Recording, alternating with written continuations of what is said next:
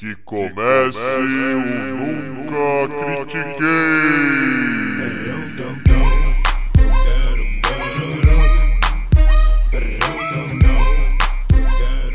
Boa noite, bom dia, boa tarde. Bem-vindo a mais um episódio do podcast esportivo embasado, não jornalístico e zoeiro, eu nunca critiquei. Eu sou Maurício, the host with the most, o seu James J. Braddock desse episódio. E comigo, o meu Butterbean de hoje é o Arthur Bind. Como é que você tá, Bind? Butter Bean. Ele mesmo. Butter fucking Bean. Ele mesmo. É, é sério isso? É sério. Caraca, eu tô muito desvalorizado aqui. Eu tô muito desvalorizado aqui. Entendeu? Eu vou levar meu passo pra outro lugar. Entendeu? Mas vamos que vamos. E aí, Maurício, tudo certo? Tudo em ordem? Tudo certo, tudo em ordem na, na casa, no estúdio e no mundo do boxe, né? E no mundo, tá tudo certo pra você? Pra você tá tudo bem? Não tudo, vai.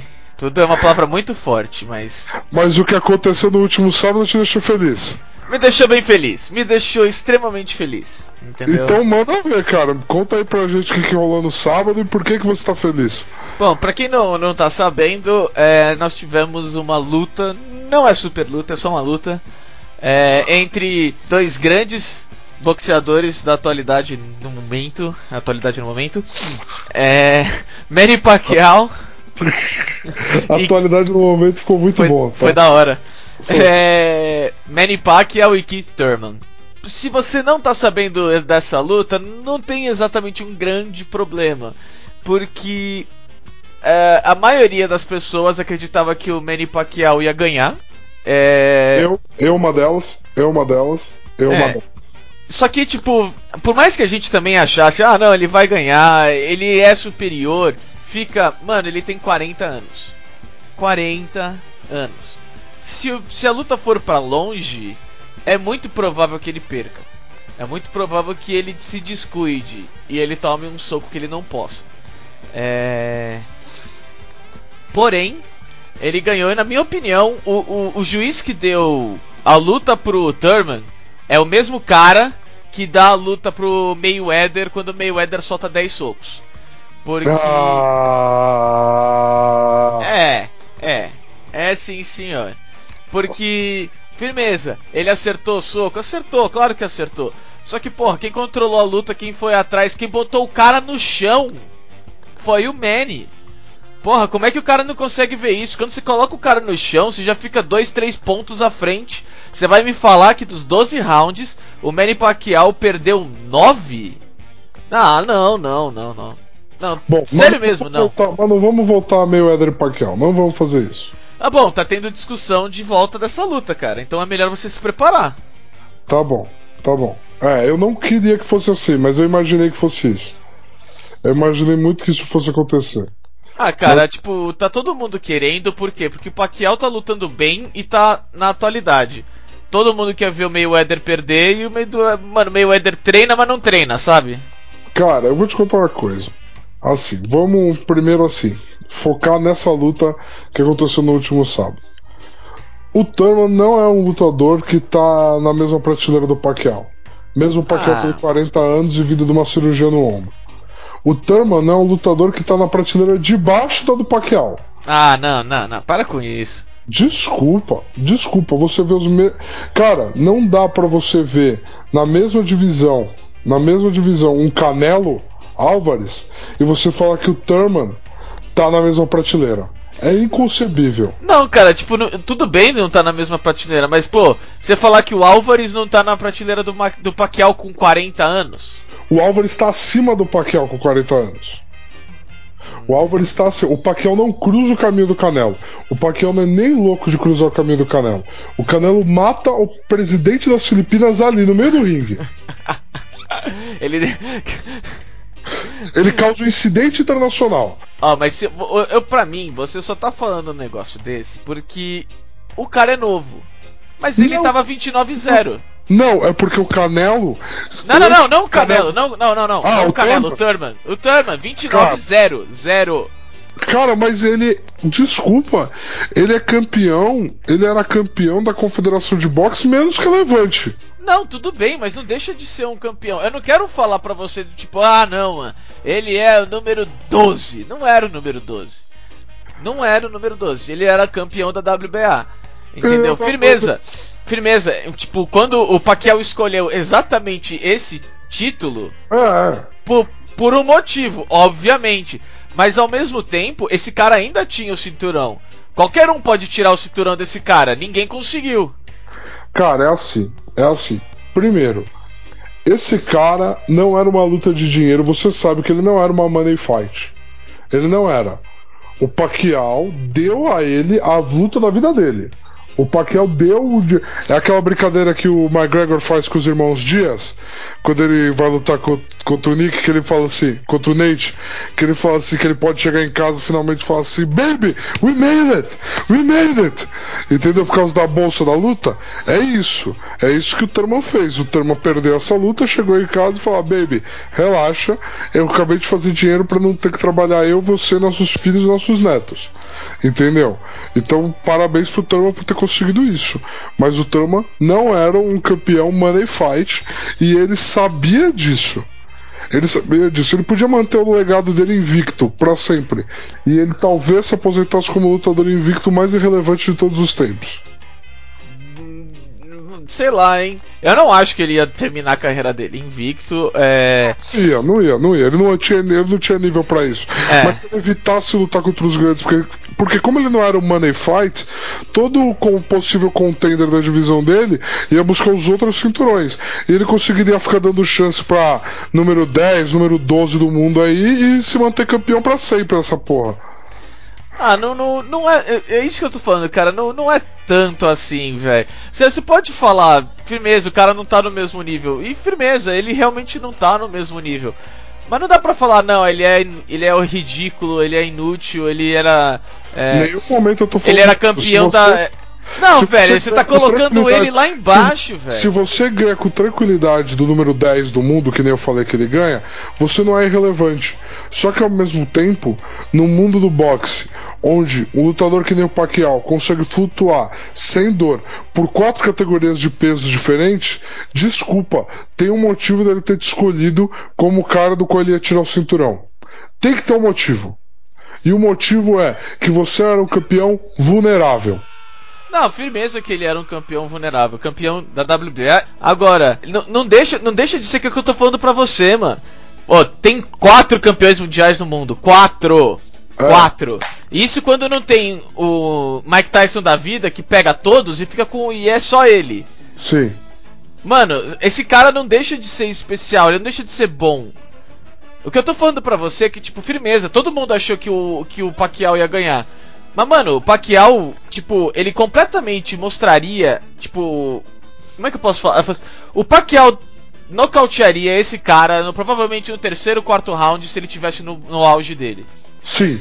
Mas Sim. ele tá com É, 40 anos, é isso que eu tô falando pra você. Mas o que eu, eu Por isso que vira uma luta, entendeu? Justo. E o Pacquiao, não tem como você falar, ah, porra, no, por exemplo, no auge Tyson, do Ali, do, Joe Fraser, você cair no terceiro round mostrava que você merecia estar lá.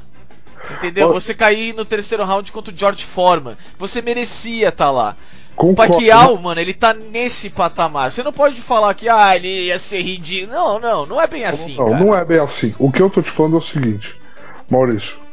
O atual campeão 29-0 caiu, tomou knockdown por um soco na linha de cintura de um homem de 40 anos. Não foi. Não- Não, foi. Vo- Só você não viu o soco no rosto, então. Ah, Teve. Teve, foi por isso.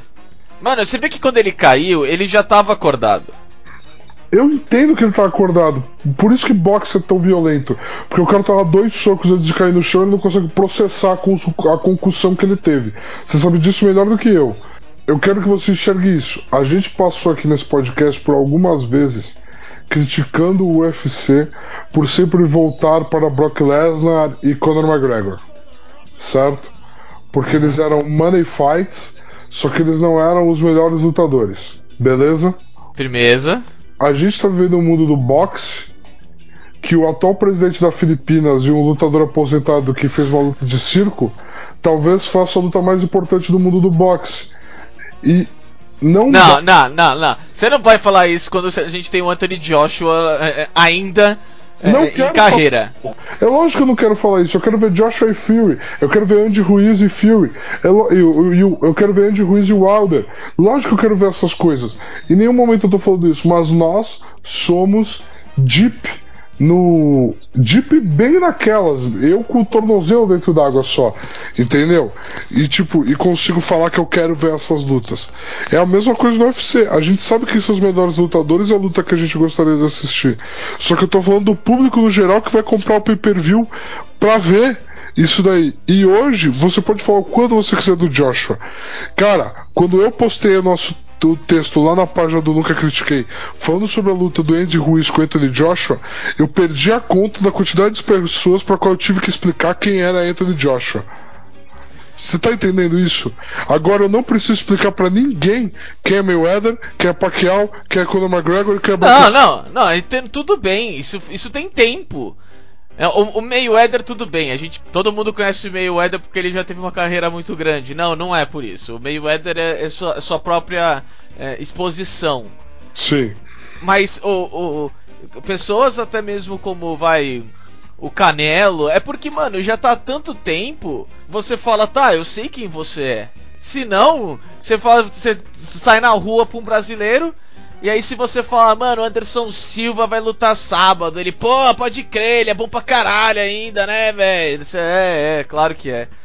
Porque não acompanha também, velho. Não- vai com calma também no que você tá falando, cara. Cara, é assim, eu acho que aí vamos, lá, dois pontos. Primeiro, boxe tá foda se Pacquiao e Mayweather for a luta do ano de 2020. Segundo ponto, é. Peraí, peraí. O boxe tá foda se Pacquiao e Mayweather for a luta de 2020 ou o UFC tá foda se a luta de 2020 de todas as lutas for Pacquiao e Mayweather. Hum, não, boxe sempre movimentou mais dinheiro que o UFC e vai Não tô movimentar- falando de dinheiro, velho. Cara, não, não, eu, eu acho que não tem nada a ver com o Nem UFC. de qualidade. Acho que não tem nada a ver com o UFC. Tem nada a ver. Agora, o que eu quero te dizer é o seguinte: o ponto do, do Thurman eu consigo dar pra você. Não foi uma luta tão absurda assim de você falar, nossa, o Thurman é um lixo de lutador. Não, não é. Porém, você vê o Thurman saindo dessa luta com um status onde ele tá um bom nocaute de disputar o cinturão de novo. Não. É isso. Não. É porque é diferente. É, é- é assim, é, é diferente. Você não. Mesmo que você perca, se não for um ali contra o Liston, sabe? ok. Que o Liston simplesmente largou a luta, você não vai ter uma revanche logo de cara. Entendeu? É, é isso, é isso que eu tô falando Não, pra eu você. imagino, eu imagino que não vai ter uma revanche. Mas tem lutadores que na derrota, mesmo na derrota, eles demonstram um determinado pedigree, do qual no mundo da luta, você sabe que ranking é nada mais do que uma alegoria, do qual no mundo da luta, ele tá, ele sai dessa luta a uma luta de voltar a disputar o cinturão. Era um problema que o Holyfield passava na geração dele, você sabe muito bem isso. Sim. Holyfield talvez tenha sido o lutador mais dominante a não ser considerado dominante na história do boxe. Porque ele precisava ganhar de todo mundo pra provar que ele tinha o direito de lutar contra aquele que ele queria lutar. Entendeu? Era um absurdo o que o Holyfield precisava passar. E. Primeiro, não tenha a ilusão de comparar o Thurman ao Holyfield. Não, não, não, não tenho, não tenho. Relaxa. Não Calma. ilusão. Mas assim, é esse tipo de coisa. O, o Thurman, eu acho que assim, ele tem chance de, lógico, reposicionar a carreira dele. Agora, com a questão financeira mais estabelecida, ele consegue arriscar mais, pegar lutas onde ele não esteja preocupado mais tanto com a invencibilidade dele, se preocupe mais em dar um espetáculo. Eu espero que isso aconteça para a carreira dele e pro boxe. Porém, porém dessa luta, eu eu eu fiquei com um gosto de tipo o presidente das Filipinas acabou de se sagrar campeão de boxe. Ele é senador, velho. Maurício, ele é o dono das Filipinas desde que ele, desde que ele virou famoso. Ele faz o que ele quiser. Eles têm o Pacquiao Day, onde as pessoas vão pra frente da casa dele, ele dá itens da casa dele e dá dinheiro para elas. Porque sim, porque dá vontade. Ó, ó, eu, ó, eu vou, eu vou te dar. É, é, assim, eu já, eu, eu estou te dando vários pontos porque assim, a luta contra o Adrian Bonner foi melhor do que essa? Foi. Não tem, não tem o que discutir. Ao mesmo tempo, eu não consigo falar que a luta foi ridícula ou ruim. Assim, firmeza. Não. E, eu, eu que conheço, eu que conheço o, o Pacquiao sabia o, o quanto favorito ele era. Tá, eu entendo, ele vai ganhar essa luta. Agora,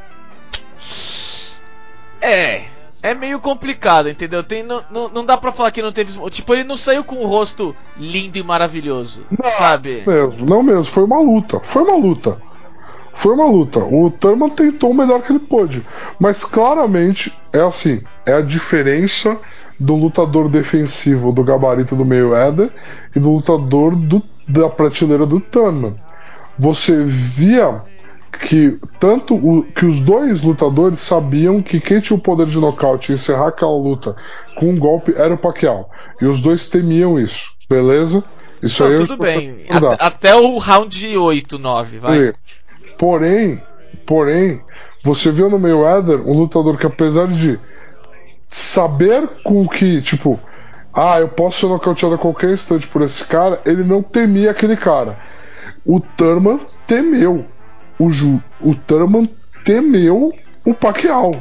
E aí, cara, se você perde psicologicamente a luta, você vai perder os pontos. Não, eu, eu, eu não vi nenhum, nenhum medo, não. É, eu vi mais alguém que olhou e viu que não tinha as ferramentas necessárias. Eu acho mais isso do que medo, não era medo. E o cara foi até o final, acho. E para terminar, para fechar. Tá bom. É, Vou, vou, vou fazer um desafio aqui para você. É um desafio de boa. Tá bom.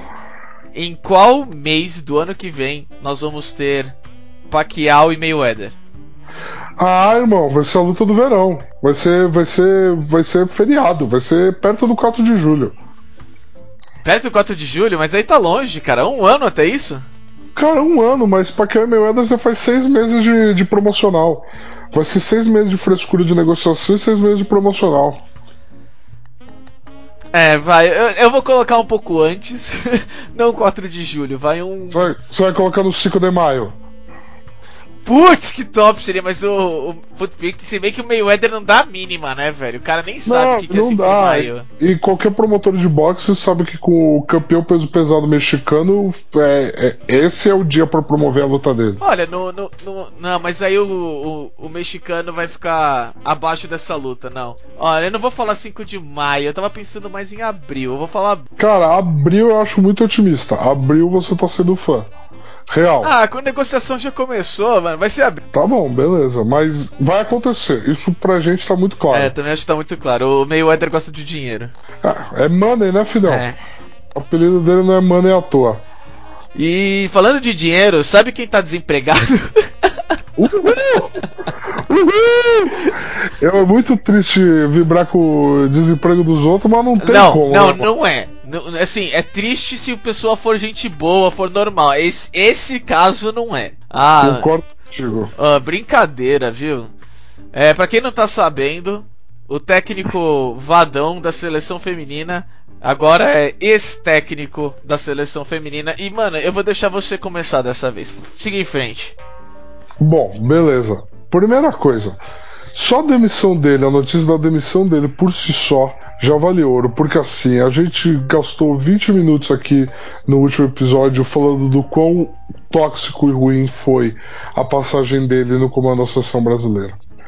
Mas assim, cara, ele tá sendo demitido e a gente fica com aquela pulga atrás da orelha do tipo, o que, que a CBF vai fazer? Ela vai se planejar direito? Ela vai trazer alguém que vai mudar a cultura, que vai trazer um nome, que vai saber administrar e comandar futebol feminino? E por incrível que pareça, ela trouxe. A gente acabou de anunciar hoje Pia Sandhag. Acertei o nome dela? É, Desculpa. é Pia Sandhaga. Sandhag Isso. sueca, 59 anos, bicampeã olímpica com os Estados Unidos. A gente tá trazendo uma treinadora do maior pedigree possível. De alguma forma, a gente conseguiu vender o projeto para ela, conseguiu vender para ela que a gente precisava dela e de que ela podia mudar. A gente ela topou esse desafio e assim, ela vai vir porque ela está trabalhando com categoria de base lá fora. Então ela vai vir para mudar a estrutura, a espinha dorsal do futebol feminino nesse país e eu não poderia estar mais feliz do que com essa notícia, cara. Não dá. Não dá. Maurício, por favor, comente. Você tem certeza que você quer que eu comente? Eu quero que você comente. Eu, eu poderia estar mais feliz. Eu estou muito feliz. Muito, muito feliz. De verdade. Ok. Mas eu poderia estar mais feliz. Tá bom, como? Ó, pra quem não tá sabendo, aproveitando, é, saiu um ranking da FIFA, tá? De, de país do futebol feminino. Os Estados Unidos, ele é o número 1, um, obviamente. Ele tem 9, 9 milhões e 500 mil jogadoras femininas é, na ativa, 80 mil registradas, 1 milhão e 500 mil abaixo de 18 anos, tá? 21 mil é, é, técnicas femininas, tá? É, o que eu quero dizer aqui é assim, firmeza que os Estados Unidos não é o melhor país até pra, pra gente ter uma, uma comparação. É engraçado que em certas coisas o, o Brasil tá na frente dos Estados Unidos, o que é hilário. Mas Sim. vamos dar uma olhada aqui. Eu falei esses números para vocês. Brasil, 15 mil mulheres jogando futebol, 3 mil é, registradas e 500 abaixo de 18 anos. O meu problema, assim, mano, eu vou, eu vou ser bem sincero agora rapidinho. Eu amei que o Vadão vai ficar desempregado e se aposentou. Ótimo. Viva com a sua aposentadoria agora. O meu problema é a Pia não pegou um Brasil para dirigir. Ela não pegou uma CBF pra lutar. Ah, não mesmo. Entendeu? O meu problema com. Mano, eu, ela é uma puta de uma técnica. Ela é. Tipo. Dentre possíveis um milhão de escolhas, ela tá na top 3 com certeza. Se não for a segunda. O meu problema é que a número 1, um, eu nem sei dizer quem. Eu gostaria de falar que é a Emily, mas eu não sei dizer, porque a Emily passou tão, tanto pouco tempo com a seleção que não dá pra saber o que aconteceu lá, entendeu? Pra ela sair, se foi carteirada, se foi as jogadoras, se ela brigou com todo mundo. Tipo, então, pra mim, fica só. Eu gostaria que. Ou pelo menos melhor, eu espero, para eu ficar completamente feliz, que em volta da pia tenha é, uma, um, um, assistentes que saibam como é que é o futebol no Brasil. Do tipo, olha, você vai ter boas jogadoras, mas as suas opções vão ser minúsculas, tá? Se você tiver uma jogadora que é limitada, vai, vai ser com ela que você vai ter que viver com isso. Entendeu? Então, é... Cara, eu acho, eu acho que eu entendi o seu ponto. Eu acho que eu entendi onde você queria chegar. Só que assim, claramente, para ela ter abraçado esse projeto, não é uma, um cargo que nem o do, do Vadão, aonde ele simplesmente convocava, escalava e elas jogavam. Eu acho que ela tá vindo justamente para mudar esse número crítico que você falou, 500 abaixo de 18 anos. Ela tá vindo para garantir uma estrutura do futebol feminino no Brasil. Obviamente, a CBF não tem condição, respeito, organização, nada para publicar um plano de ação de 10 anos. Ela não tem essa moral, ela não tem nada disso, ela não tem essa estrutura. É um bando de gente preocupado com a eleição do próximo, da próxima eleição de cargos lá dentro. Então, assim, ninguém vai projetar e planejar algo para ser entregue fora da administração que eles mesmos estão. É tudo um absurdo, mas é assim que o futebol brasileiro é conduzido.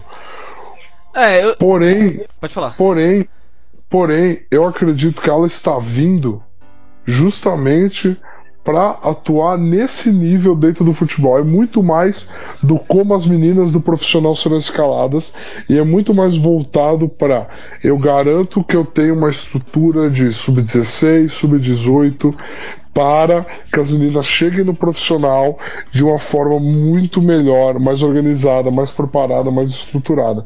Porque em matéria de talento, cara, é assim, os Estados Unidos pode ser incrível do jeito que for. Em matéria de talento, a gente vai ganhar deles. A gente vai ganhar. A gente só precisa estar estruturado para ganhar. E eu acho que ela está vindo muito mais com esse papel. Eu acho que não foi anunciada essa coisa de comissão técnica, tudo, porque ela vai montar ao gosto dela. A CBF não vai conseguir empurrar que a maioria da comissão seja dela. Dela, CBF, tá? Não dela Pia eu acho que a Pia vai determinar com quem ela vai trabalhar e como essas pessoas vão trabalhar. Porque claramente a CBF não tem saco para fazê-lo.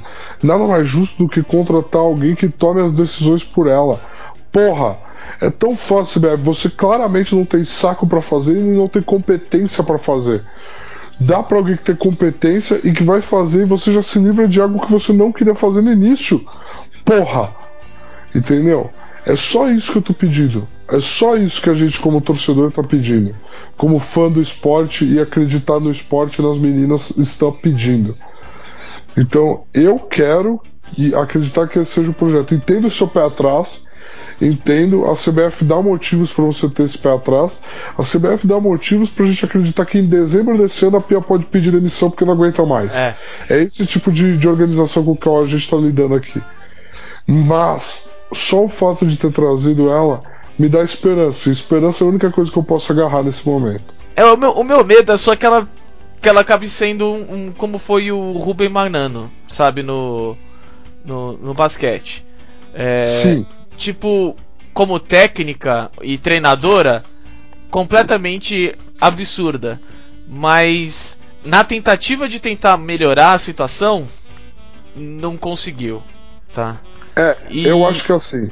Isso, rapidão, só pra. Sim, é, fala, é assim, que aí eu já, já, já paro aqui nos meus números. É, é, para as pessoas tá, que não, não sabem, o Brasil no ranking da FIFA tá, de futebol feminino ficou em décimo. Então, isso em matéria de organização, confederação, não talento, tá? Então, se você for pensar, o Brasil deveria ter terminado a Copa do Mundo em décimo lugar se fosse pelos. Pelo ranking de organização. Então, antes de criticar, vamos parar um pouco, tá? Pensar bem no, no, no time, como a própria Pia uma, falou aqui no, no, Somos Futebol, o time por trás do time. Sim, eu acho que assim, o que você. A comparação que você fez com o Rubem Baiano não foi uma comparação ruim, mas é importante entender o seguinte. O Rubem Baiano veio do sentido de que assim, a gente olhava para os jogadores da seleção brasileira. A gente tinha Leandrinho ganhando o sexto homem do ano na NBA, Nenê titular absoluto, jogadores na Espanha fazendo miséria, e a gente não sabia o porquê a gente não rendia. Então o Rubem Manhano veio não com a missão de preparar a base, porque teoricamente se você tem o sexto homem da NBA, tá tudo bem com a sua base. Então assim, o Rubem Manhano veio com a missão de montar um time principal que fosse vencedor. E ele falhou. Ele, assim, o ciclo olímpico de 2012 do Rubem Maiano com a seleção brasileira foi muito bom. A gente poderia ter alcançado os resultados melhores? Poderia. Mas nós fizemos um ótimo pré-olímpico e nós fizemos uma boa Olimpíada. Isso é inegável. Porém, tanto o fato da gente ter um treinador principal que olhava muito para a seleção principal, se não olhava somente para isso. Assim como ter uma CBB que na época era tão mal administrada que o rombo que ela deixou hoje, a nova administração está tendo que virar do avesso para tentar cobrir, é inacreditável tudo, o jeito que a administração antiga matou o basquete de base no Brasil. O fato disso ter acontecido foi, foi uma culminação de uma má administração com um técnico que tinha uma proposta e um objetivo diferente. Eu acredito que as críticas nesse momento à seleção brasileira não são críticas de tipo, nós temos a seleção e nós não conseguimos os resultados. As críticas são, não deram a chance para essas meninas conquistarem o resultado. Isso ficou muito claro. As críticas estavam muito lúcidas nesse sentido. As meninas não tiveram uma chance de ganhar porque não foi dada a estrutura para elas. Enquanto quando o Rubem Maiano foi tipo assim: Ei, vocês têm tudo, vão e ganhem. Eu acho que é diferente.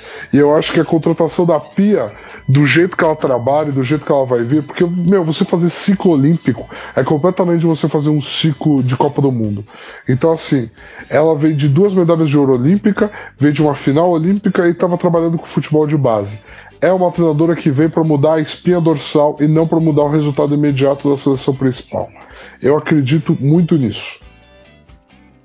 Bom, galera, aqui para o nosso terceiro e principal assunto do episódio dessa semana do podcast. A gente está trazendo dois convidados muito, muito especiais. E eu não digo isso porque eles são minha família, porque eles são especiais mesmo.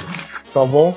É, eu estou trazendo aqui Eduardo Romão Gomes, Ana Paula Bide Romão Gomes, são família, são, são família, meu tio e minha prima, mas eles também são o quê? São pessoas que trabalham com esgrima.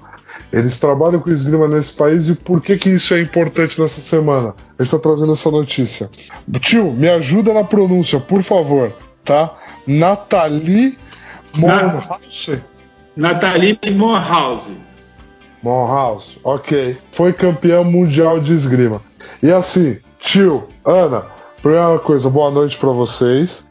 A gente quer ouvir de vocês aqui nesse podcast, eu e o Maurício, a gente cutuca muito na ferida da formação dos atletas nos esportes, em qualquer um deles. A gente sempre busca ver como que tá a categoria de base, como que ocorre a formação desses atletas. E assim, a gente analisando de forma curta o ciclo da Nathalie, para quem viu o Rio 2016, onde ela foi muito bem colocada e agora ela chegando ao Campeonato Mundial, a gente tem aí com vocês dois a perspectiva de duas pessoas que vão formar e estão formando gerações muito distintas. Tio, você tem uma vida dentro da esgrima. A Ana Paula viveu muito tempo como atleta e agora está passando para o outro lado da bancada então a gente queria começar com o senhor dando essa visão sua, trabalhando como um formador desse esporte ao longo de todo esse tempo, para depois a gente pegar a visão da Ana Paula, uma geração formadora que vai colher os frutos do que é ter a Nathalie como esse símbolo. Então a gente queria pegar essa visão de vocês dois. Quando vocês quiserem, o, a pista é de vocês. tá legal, Arthur. Bom, primeiro eu tenho que agradecer você, Maurício, por essa oportunidade da gente estar falando. E segundo é o seguinte: é, gente, eu tenho uma janela que, como você falou, eu tenho só 31 anos de esgrima, é, trabalhando com esgrima. É um pouquinho de um pouquinho de pista, que nem você fala. É, então, aí a formação ela, ela começa desde a mais tenra idade até o, os dois primeiros anos que a garotada entra no adulto, que é quando eles começam a ganhar uma experiência e uma maturidade de jogo para se tornar atletas de alto rendimento. É lógico que dentro de várias, dentro das várias categorias que a gente tem na esgrima, a gente já tem a sinalização, né? Se, essa, se esse garoto ou essa menina já vão, já vão dar algum fruto que para frente vai ser muito bom, né? Então a gente tem essa formação e a, e a fase áurea da esgrima é dos 22, 23 anos até os 34, 35 anos. Existem até exemplos de atletas de alto rendimento que já foram campeões mundiais, campeões ou vice-campeões olímpicos com até 40, 42 anos de idade, mas são raridades. A fase Entendi. áurea da esgrima é dos 22, 23 até os 33, 34, 35 anos.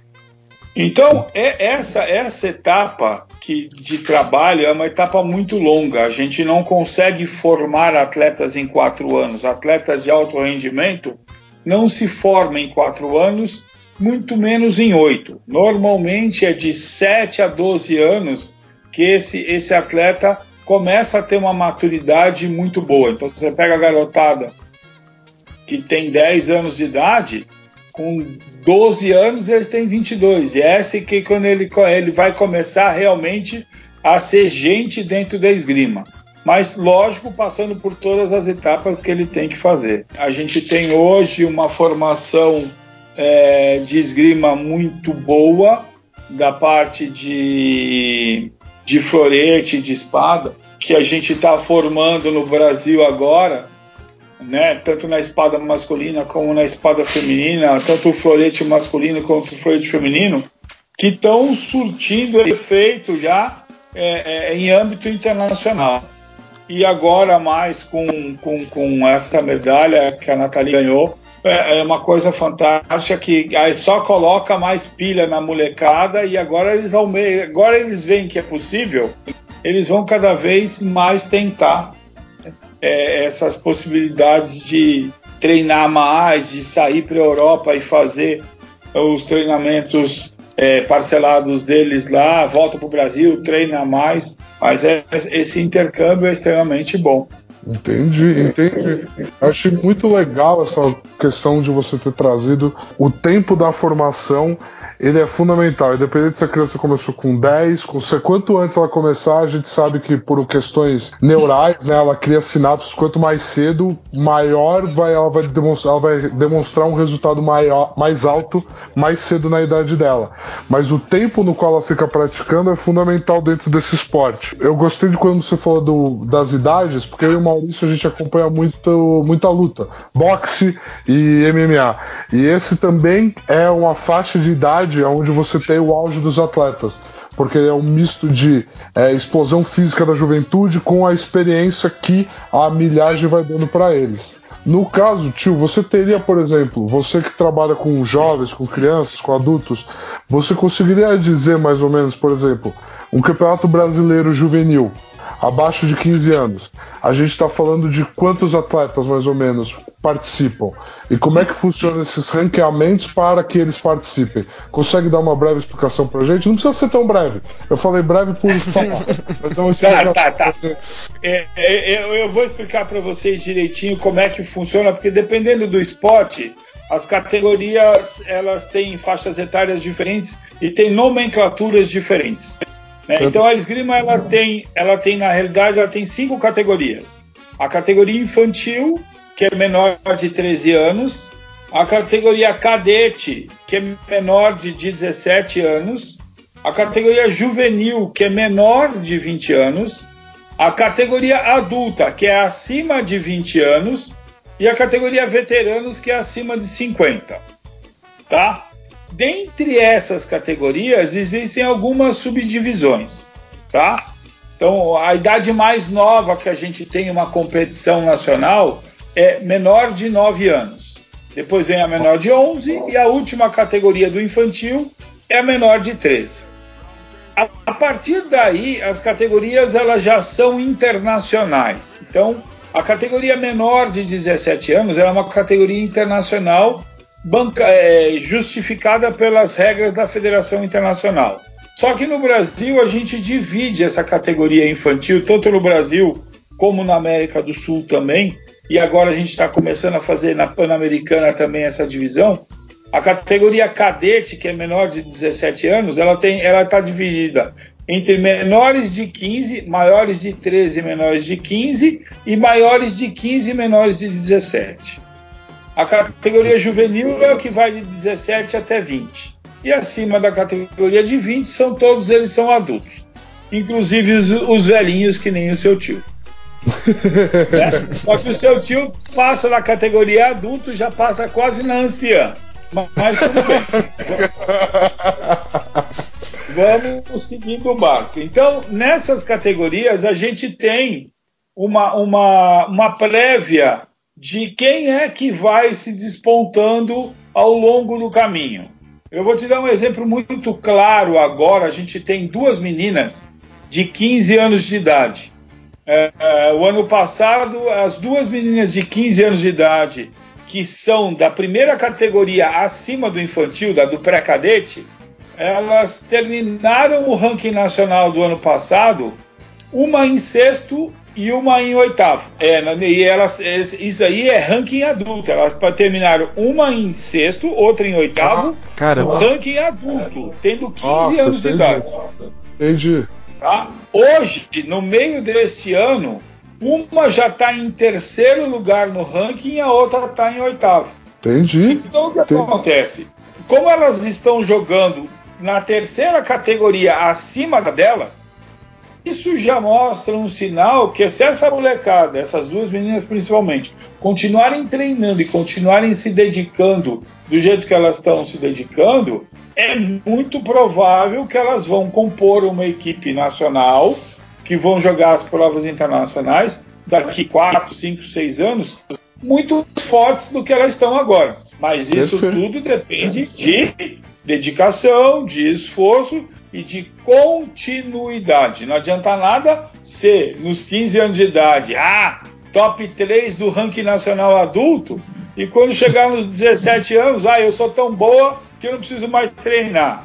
Meu, se você parar de treinar um mês, dois meses, você perde um ano inteiro de treinamento. Então, é assim, não dá para parar, tem que sempre prosseguir.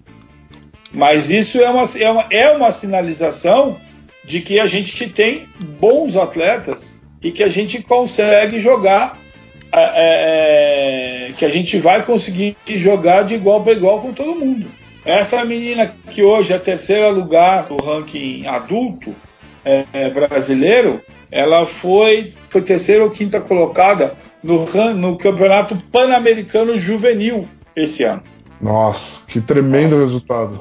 E ela é, ela é uma garota de 15 anos e ela tá jogando com garota com, com, com, quase mulheres de 20 anos de idade. 19, 20 anos de idade. Ela, ela conseguiu uma classificação extremamente boa dentro dos parâmetros que ela consegue. Se ela é. conseguiu, ela não medalhou, ela consegue que ela ficou em quinto mesmo. Imagina ela em quinto lugar, com 15 anos, numa prova em que o pessoal tem até 20 anos. Daqui cinco anos, ela vai estar arrebentando se ela continuar. Exatamente, porque a gente está falando de uma diferença física, fisiológica, que ela não tem controle. A diferença do corpo dela 15 anos para uma mulher de 20 anos é muito grande, entendeu? Eu quero, se ela continuar trabalhando. É, a grande diferença é emocional. Apesar de você, uma, uma mulher de 20 anos ter mais força, mais discernimento, é, é, mais tempo de trabalho, a parte emocional é completamente diferente e isso influencia e muito no desempenho, principalmente na esgrima. É, eu, eu tô percebendo assim que eu tô escutando bastante aqui e o, o jeito que você tá falando tá me lembrando muito do, do, do que eu conheço pelo boxe. De, mano, se você ficar um mês e meio parado, esquece, o seu ano não vai tá, tá lá e tipo, dos 15 anos até os 20 são os mais importantes, né? Tipo, pra gente descobrir como é que vai ser o atleta. Eu, eu tô pegando muito dessa similaridade aí pelo, pelo que você tá falando. E é bem isso, todos os esportes de combate, seja ele o esporte que for, todos os esportes de combate que tem essa, esse, esse fighting né, individual, se você não tiver a dedicação contínua, você perde terreno. Mas não tem a menor sombra de dúvida. Porque enquanto está todo mundo treinando, você parou de treinar, para você remar, meu, você vai ter que remar muito atrás porque os outros não vão deixar você querer alcançar. Entendi. E agora sim, a gente falou sobre essa questão do desenvolvimento. Aonde que a Nathalie entra nessa questão? Aonde que está o, o, diferencial dela, não só no talento, mas na dedicação? Porque assim, você tempo de esgrima o que a Nathalie tem de vida, né? Então assim, você, você assistiu a carreira dela inteira, ponta a ponta, né? O que ela fez dentro desse esporte que é individual, que é de muita dedicação, que é de sacrifícios seus, que serve de referência e explica a conquista que ela teve. Eu vou te explicar uma coisa que é assim: a Nathalie ela é uma atleta italo-brasileira. Tá? A Nathalie é filha de brasileira, a mãe dela, se não me engano, é brasileira, e o pai dela é suíço-italiano. A Nathalie é, nasceu na Itália e treinou a vida dela inteira na Itália até, até 2010, até o Campeonato Mundial de 2010. 2012 ela não jogou os Jogos Olímpicos de Londres pela Itália. Ela jogou, não, ela jogou os Jogos Olímpicos pela Itália. Foi o último Jogos Olímpicos que ela jogou. E ela ficou dois anos afastadas, afastada. E durante esses dois anos, ela, por causa que tem parentes brasileiros, ela fez o caminho inverso que, que o brasileiro normalmente faz, né? Os Bindi, por exemplo, querem cidadania italiana para poder ir para a Itália, poder ficar na Europa. É tão fácil com documentação, ela poxa fez, ela, fez, ela fez o caminho inverso. A Nathalie fez o caminho inverso. Ela tinha uma cidadania, ela tinha um parente é, próximo brasileiro e ela pura e simplesmente ela deixou de jogar pela Itália, porque ela ia, ela ia ter que jogar muito, treinar muito para manter o nível dela técnico, e ela, ela conseguia, pelo Brasil, jogar mais um ou dois Jogos Olímpicos, que, que é o que ela vai fazer. Ela jogou o Rio, porque pela Itália ela não jogaria, e vai jogar Tóquio sendo que ela vai entrar em Tóquio jogando como a última campeã mundial da espada feminina. Ela vai entrar como a, como a jogadora a ser derrotada, certo? Ela vai entrar como a, a, a mulher a ser derrotada, porque ela é a última campeã mundial. Campeonato mundial é o best, é, o, é, a, é, é a competição mais importante que tem antes dos Jogos Olímpicos. Tá? Então é assim, a competição mais importante top de todo mundo é os Jogos Olímpicos, porque é de 4 em 4 anos. Campeonato Mundial tem todos os anos. Só no ano que tem Jogos Olímpicos não tem Campeonato Mundial. Mas a última campeã mundial foi ela. Hoje, ela é, hoje, hoje a Nathalie é a quarta do ranking mundial. Ela, ela entrou na prova, ela entrou na prova do Campeonato Mundial como a vigésima segunda nossa! Ela, como 22 segunda do ranking mundial, já estava com a vaga dela quase garantida para Tóquio. Hoje em dia, ela é a quarta do ranking mundial e ela só perde a vaga dela para o ranking mundial se ela quebrar as duas pernas. Para os Jogos Olímpicos, se ela quebrar as duas pernas. Aí vai para o Paralímpico. É, aí vai para o Paralímpico, tudo bem. Não, mas quebrar a perna você não pode jogar Paralímpico. Ah, é, não pode. É, você não pode. pode jogar Paralímpico se você tiver um, def... É, um problema de locomoção mesmo. Verdade, verdade. É, se amputar pode, a Ana Paula falou, mas tudo bem. mas aí também, né? Haja vontade. Deixa a Natalia escutar isso, vai pegar na pau de porrada. ah, mas é assim, então é assim.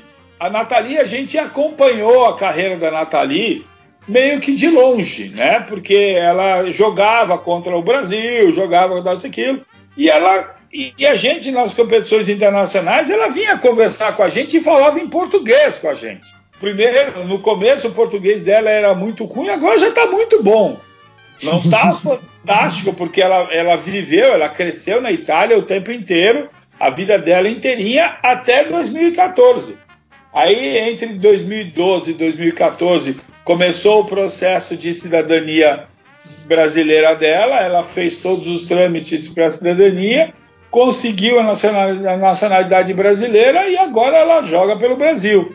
E desde 2014 ela vem é, é, sempre beliscando uma medalhinha aqui, uma medalhinha ali, uma boa classificação aqui, outra ali, né? E ela é treinada por um dos maiores treinadores de espada que eu conheço no mundo, que é um francês, chama-se Daniel Levalloisser. É um cara fantástico, já foi, já fiz cursos com ele. Ele é um cara fantástico. Foi um atleta de médio para bom. Nunca foi, já jogou Jogos Olímpicos, tal, isso, aquilo mas como treinador, como técnico, como mestre, ele é fantástico. Ele é fantástico. Ele já fez vários campeões mundiais, vários campeões olímpicos e ele é uma pessoa admirável e ele sabe tudo e mais alguma coisa de esgrima. Entendi. Caraca. Isso, isso, você falar que ele sabe tudo e mais alguma coisa de esgrima me lembra. Só o side note aqui, Maurício. Me lembra uma passagem lá dentro do Paulistano, onde eu tava começando a entender esgrima, e aí me perguntaram o que, que você sabe, e eu, do alto da minha juventude, respondi o suficiente e arranquei gargalhadas de todo mundo naquela sala de esgrima, enquanto todo mundo me olhava e falava: Você nunca sabe o suficiente. Você sempre aprender. Esgrima, esgrima sempre tem alguma coisa, sempre tem uma coisa diferente.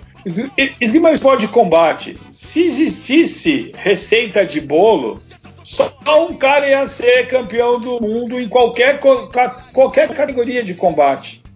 E, e são poucas as pessoas que têm essa, essa, esse brilho, entendeu?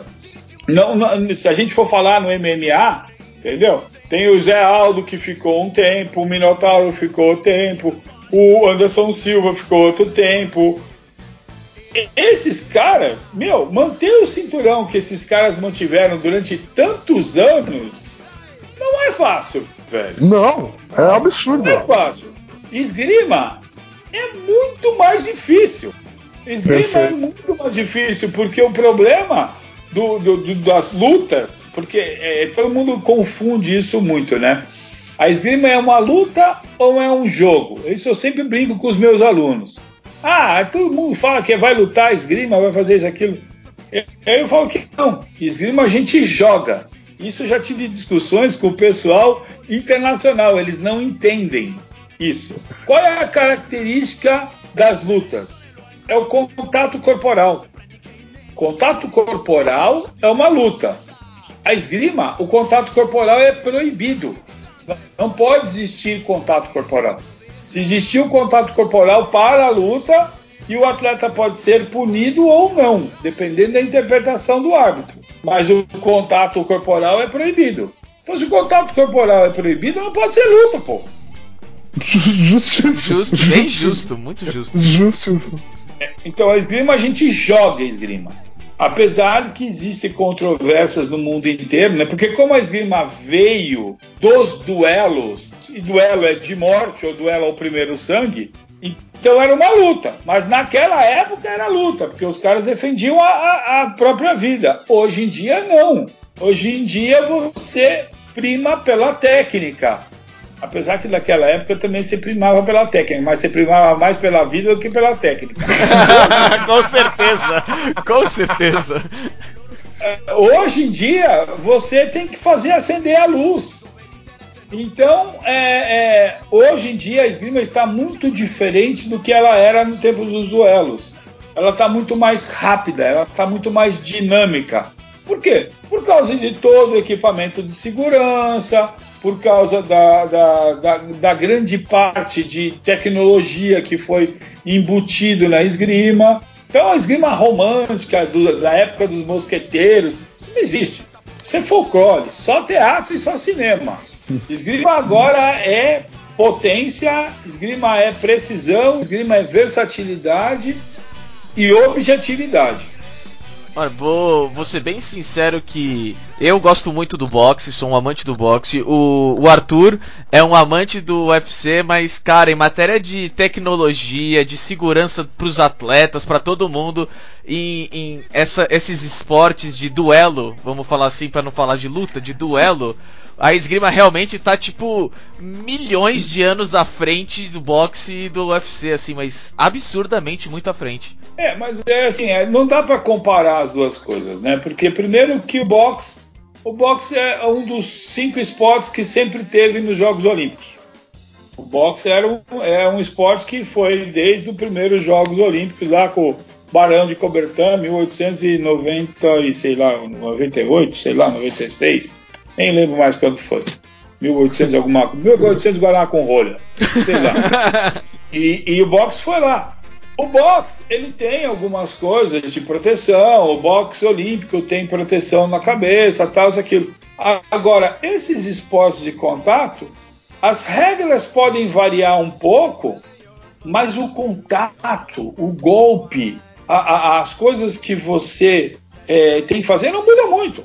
Agora, quem mudou muito foi o MMA. que por sinal outro dia eu estava vendo na televisão, no, no computador aqui, um nocaute que o cara deu no outro cara, que ele deu duas voltas e acertou um direto de direita que o cara não viu da onde que veio. O cara giros no ar e fingiu que ia dar um, um, giratório de perna, depois de braço. Aí o cara foi olhar, pegou um, de um cruzado direita no meio queixo, acabou o cara. que é o que é o no ringue, né? Que é no é o que é no ringue, né? Foi no, foi no Cage. Foi no, foi no, foi no UFC. Foi no UFC, não lembro da onde que foi. Eu preciso procurar tem, isso aí. Tem um ponto na esgrima sobre a questão de proteção que é o seguinte: a gente usa armas. Então, se não tiver proteção, todo mundo morre e a esgrima não ia existir. Perfeito. Ou existia um só, um grande campeão. É. Ia virar Highlander. Só pode haver um. Exatamente. Nada como uma referência do cinema dos anos 80, né?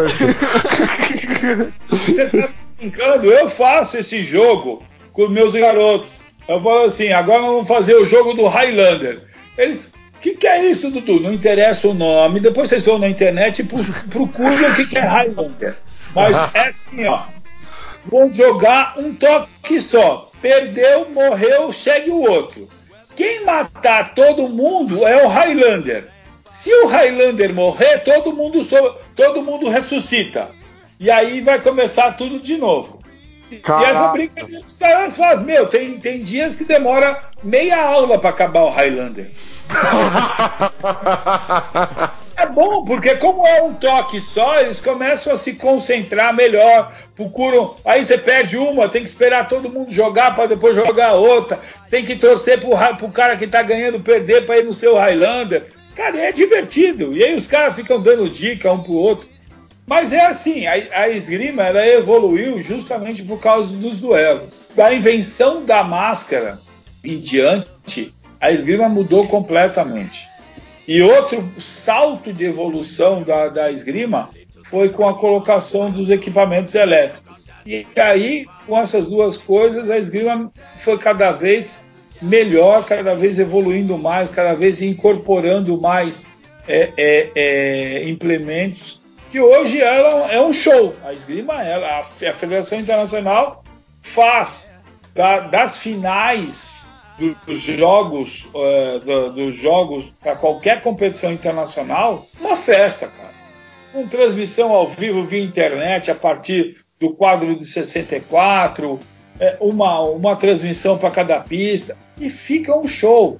Aí antes das finais tem sempre um, um show. Os caras outro dia fizeram uma luta de sabre de luz Arthur, você não tem noção o que foi. Maurício. Não, eu viralizou, isso aí viralizou. A gente viu, isso aí viralizou, tio. Essa ah, luta de salto de luz viralizou. Animal. Tanto que viralizou que a Federação Francesa já puxou a esgrima de sabre de luz para dentro dela. Hoje tem na França campeonatos nacionais de sabre de luz. E é esse o mundo em que vivemos. Que mundo é. Cara, eu sou. Assim, é, é muito legal. E o pior é que tem as coisas, a roupa que os caras usam, quando toca, acende. Meu, é, o, é do cacete. É do cacete. É, apro aproveitando, assim, tentando até voltar um pouco para a vitória da Nathalie, uma pergunta é, para vocês dois, no caso, tanto para um, um, formador de atleta já com 30 anos, como uma recente formadora de atleta. Como é, essa vitória da Nathalie é, ressoando para os atletas, para o cenário brasileiro que pôde assistir isso e agora vai nós temos daqui a, daquele dia em diante o Brasil vive no mundo da esgrima em que há um, um, um campeão campeã mundial. Bom, na verdade essa, essa medalha da Nathalie ela veio muito como um, um gatilho de inspiração que o Brasil estava precisando. Porque por mais que os atletas aqui sejam, sejam muito dedicados e tenham muito a oferecer, a gente sempre busca se especializar fora do país, porque a esgrima no Brasil nunca foi muito valorizada e ainda não é, né? Então, mostrar. A, a Nathalie ela mostrou que, um, que o Brasil pode sim ter, ter alcançar grandes níveis internacionais. Então, eu acho que a maior vitória pra gente seja a inspiração que ela trouxe para motivar todos os atletas que por algum momento já estiveram desmotivados com a esgrima dentro do Brasil, que é um, um país que não valoriza o esporte, né? que mais agrega nessa conquista é a inspiração, é a motivação, é os atletas brilhar, brilharem o olho para a Nathalie e falar assim: um dia eu vou chegar onde ela chegou. Mais uma coisa em cima do que a Ana Paula falou. É, como tem transmissão ao vivo dessas competições internacionais, eu tenho vários grupos de esgrima no meu celular, como você pode imaginar, né? Ok, é, perfeito. também, mas é, é, eu tenho eu tenho de árbitro, eu tenho de treinador, eu tenho de atleta, eu tenho de grupos de. Então o que acontece? Tava todo mundo ligado, torcendo desde o quadro 16. E todo mundo passando mensagem. Pô, a Nathalie tá ganhando. Pô, teve, teve, teve ajuda no vídeo, tal, isso, aquilo. Pô, a Nathalie quase perdeu. Aí, e aí foi indo. Quando ela chegou na semifinal, meu, meu celular não parava de apitar porque os caras ficavam cantando toque a toque. É. O Brasil parou para ver a Nathalie jogar. Entendeu? A esgrima parou para ver a Nathalie. Quem sabia que a Nathalie estava jogando estava assistindo no computador ou no celular ou em onde fosse. A, a esgrima brasileira parou para assistir a Nathalie jogar o quadro de oito, a semifinal e a final. Quando ela ganhou o campeonato mundial, meu, foi uma gritaria. Uma foi uma festa absurda. Foi, foi. E assim, ó, foi um negócio que foi extremamente emocionante para quem trabalha com isso e para quem conhece a Nathalie, para quem sabe. E ó, que eu sou um crítico ferrenho da Nathalie. porque ela, ela tem altos e baixos que, que meu, por que, que não, não, por que, que não dá? Mas tem toda uma estrutura, porque depois eu conversei com o treinador dela que foi meu, meu mestre, então eu, eu tenho uma certa liberdade com ele. Eu perguntei e ele me explicou algumas coisas para fazer. E o que ele fez foi pura e simplesmente genial.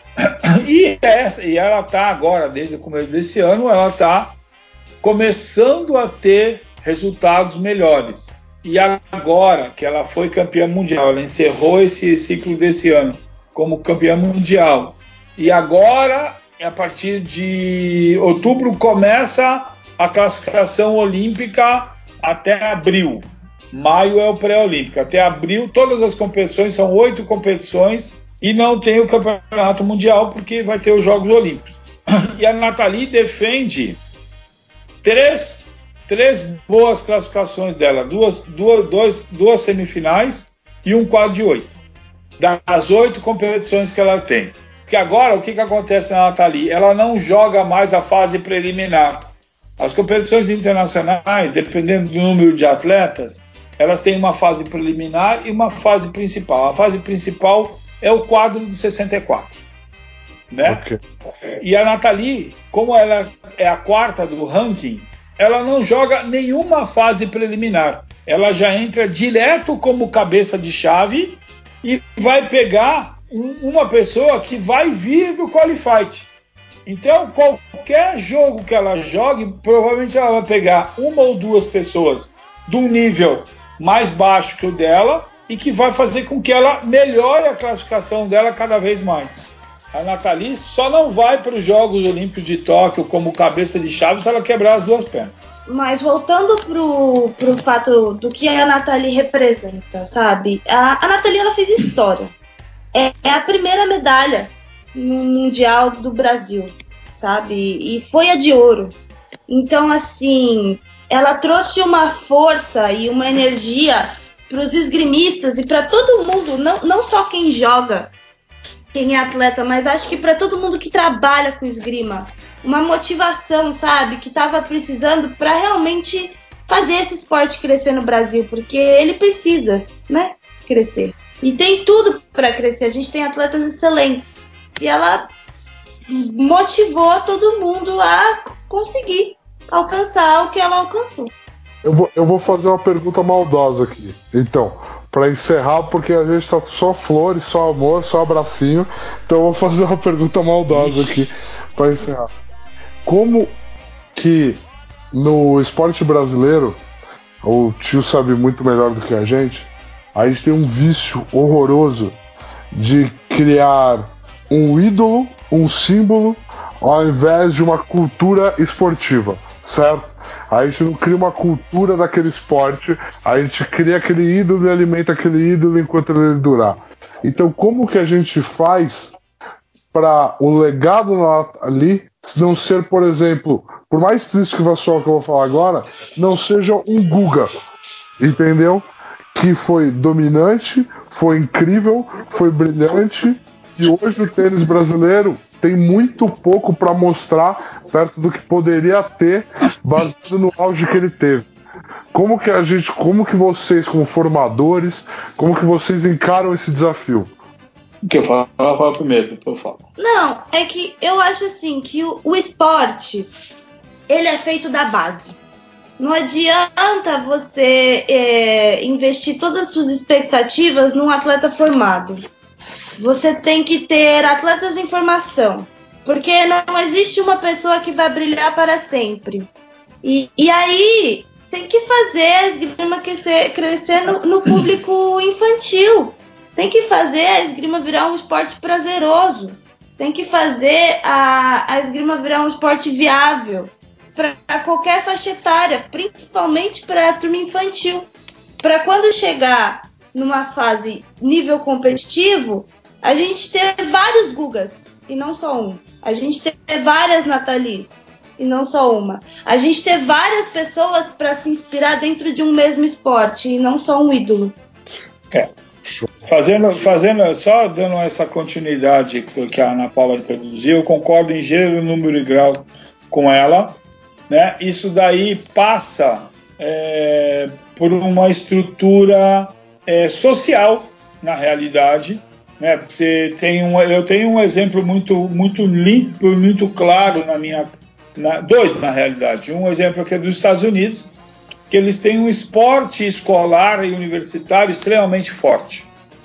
Tanto que os Estados Unidos participava dos Jogos Olímpicos com a equipe universitária e ganhava de todo mundo, inclusive da Rússia, que eram os militares profissionais, e os Estados Unidos ganhavam o basquete do, de todo mundo, com, o esporte universitário. Então, é, é, isso passa por uma, uma, uma coisa muito de cultura populacional, de cultura social, de esporte. Então, é, o que eu vejo é que, assim, o nosso grande difusor e formador são as escolas.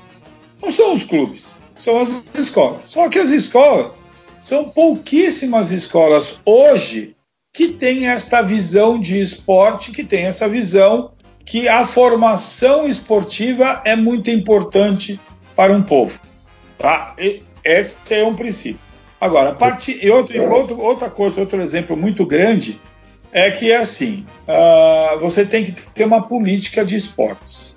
Em 1978, não, 80, 76, que foi Montreal, Jogos Olímpicos de Montreal, é, a França ela ganhou no total seis medalhas nos Jogos Olímpicos.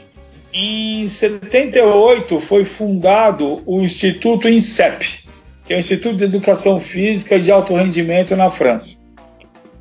20 anos depois, 20 anos depois, nos Jogos Olímpicos de Barcelona, a França foi a quarta melhor equipe, quarta ou quinta melhor equipe no ranking de classificação de todas as medalhas. Ela chegou Nossa. a ganhar, acho que se não me engano, 40, 30 e poucas 40 medalhas sendo que delas, quatro ou cinco foram da esgrima. Então, o que acontece? Se existe essa, esse estímulo e esse incentivo do governo, já é uma grande coisa, já é uma grande ajuda. Mas sem que você trabalhe a base nas escolas, a gente vai ficar restrito a poucos clubes. Porque o Brasil é um país do futebol. Mas é, a única coisa, o esporte que todo mundo fala, pensa e acha que todo mundo é treinador é futebol. Então todo, o futebol tem todo mundo. Joga cartola, não joga gordo. Lógico. Então, virar técnico de futebol. E, então, todo mundo do Brasil se acha no direito de ser treinador de futebol, que acha que entende. Aí o que acontece? Na esgrima não é assim. E nos outros esportes, tem o badminton, tem o, o, o golfe, tem um monte de outros esportes que não são assim. Então tem que ter uma política. O próprio handball, que eh, foi super bem no Mundial, tal, isso aqui, todos os nossos atletas jogam na Europa. Por quê? Porque não tem. Não tem no Brasil. E isso tem que ter. Então, é, é hoje, a gente tem. Começou já no, no, no último governo, o, o, foi criado o Comitê Brasileiro de Clubes, que agora é o terceiro comitê que existe. Existe o Comitê Olímpico, Comitê Paralímpico e o Comitê Brasileiro de Clubes, que é um, um outro nicho que vem verba das loterias e que está investindo em alguns clubes que se filiaram ao comitê. Não são todos os clubes do Brasil, mas existem grandes clubes que estão é, vinculados a esse Comitê Brasileiro de Clubes. E que ele está começando a apoiar uma série enorme de esportes para poder difundir e divulgar. E aí entram as confederações também, que viram parceiras tanto no Comitê Olímpico Brasileiro como no Comitê, Comitê Brasileiro de Clubes. É um, é um pequeno passo para melhorar a formação né, de base Sim. do Brasil. Concordo com a Ana Paula com o que ela falou e que vem exatamente de encontro àquilo que eu falei lá no comecinho. Você tem de 8 a 12 anos para formar um atleta. E se você, quanto mais novo você começa, mais novo ele vai ter. Aliado aliado a um bom, a um bom trabalho de, de, preparação física, de trabalho de psicomotricidade na maternidade, isso vai melhorando tudo e vai fazendo. Mas isso ainda nós não temos no Brasil. São pouquíssimos clubes no Brasil que têm esse tipo de trabalho e a gente tem que. Eu entendo, isso eu entendo, não só eu, como vários outros profissionais que a gente está trabalhando, que o futuro da esgrima está dentro das escolas e não dentro dos clubes.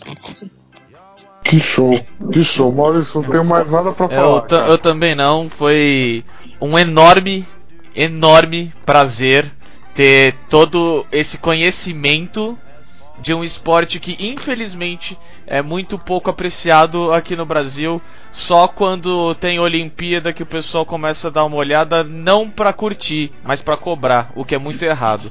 Então eu gostaria de agradecer do fundo do meu coração vocês terem vindo aqui com, com o tempo de vocês para falar dessa vitória que é extremamente importante para todos nós. Muito obrigado.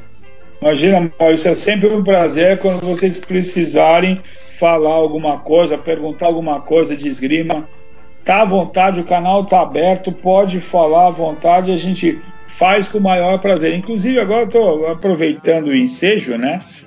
Então, aí a gente vai ter agora, não esse fim de, não esse fim de semana, o outro fim de semana, a gente vai ter uma, uma Copa de Esgrima de cadeira de rodas onde vão vir atletas de todo o Brasil. Vai ter gente lá do, de Belém do Pará, lá de Porto Alegre, aqui de Minas Gerais, do, de São Paulo, Paraná.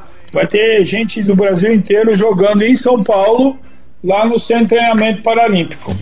Se vocês quiserem ir lá e fazer também um, um, uma reportagem ou ver alguma coisa lá, é só me avisar, que me avisa que vocês vão que aí passa a, a placa do carro, é, placa, cor, modelo do carro, eu, que eu faço liberação de, de estacionamento para vocês, mas tem que passar isso desse dia até quarta-feira da semana que vem. É bom lembrar que a gente tem um campeão paralímpico, né? De esgrima em cadeira de rodas. É, que é o Giovanni Guissoni também, que foi medalhista de ouro em Londres vocês quiserem, dá até pra gente conversar, marcar uma entrevista com ele, ele é mais acessível lá na competição. Show de bola. Da hora, da hora. Férias, você vai estar de férias, eu vou, vou correr atrás disso. Vou falar com, vou falar aqui com o Beltinho e com a Ana e a gente desenrola isso daí com o maior prazer. Fechou. as férias merecidíssimas, entendeu? Então, assim, é, vai ficar comigo isso daí, mas eu vou fazer com o maior prazer. Tio, prima, muito, muito, muito obrigado a vocês por tudo que vocês contribuíram aqui. Sem sacanagem. Não teria como fazer isso sem vocês. Muito, muito, muito obrigado. E Maurício, mais uma vez, cara, muito obrigado. De verdade. Nosso host aí maravilhoso. Que nada, fiz nada, fiquei quietinho. Valeu, Maurício, valeu, obrigado por vocês e precisando, estamos à disposição. Foi um prazer, uma honra. Qualquer coisa, só chamar que a gente ajuda aí em qualquer coisa relacionada à esgrima. Pode contar com a gente. Muito obrigado. Maurício, leva pra casa.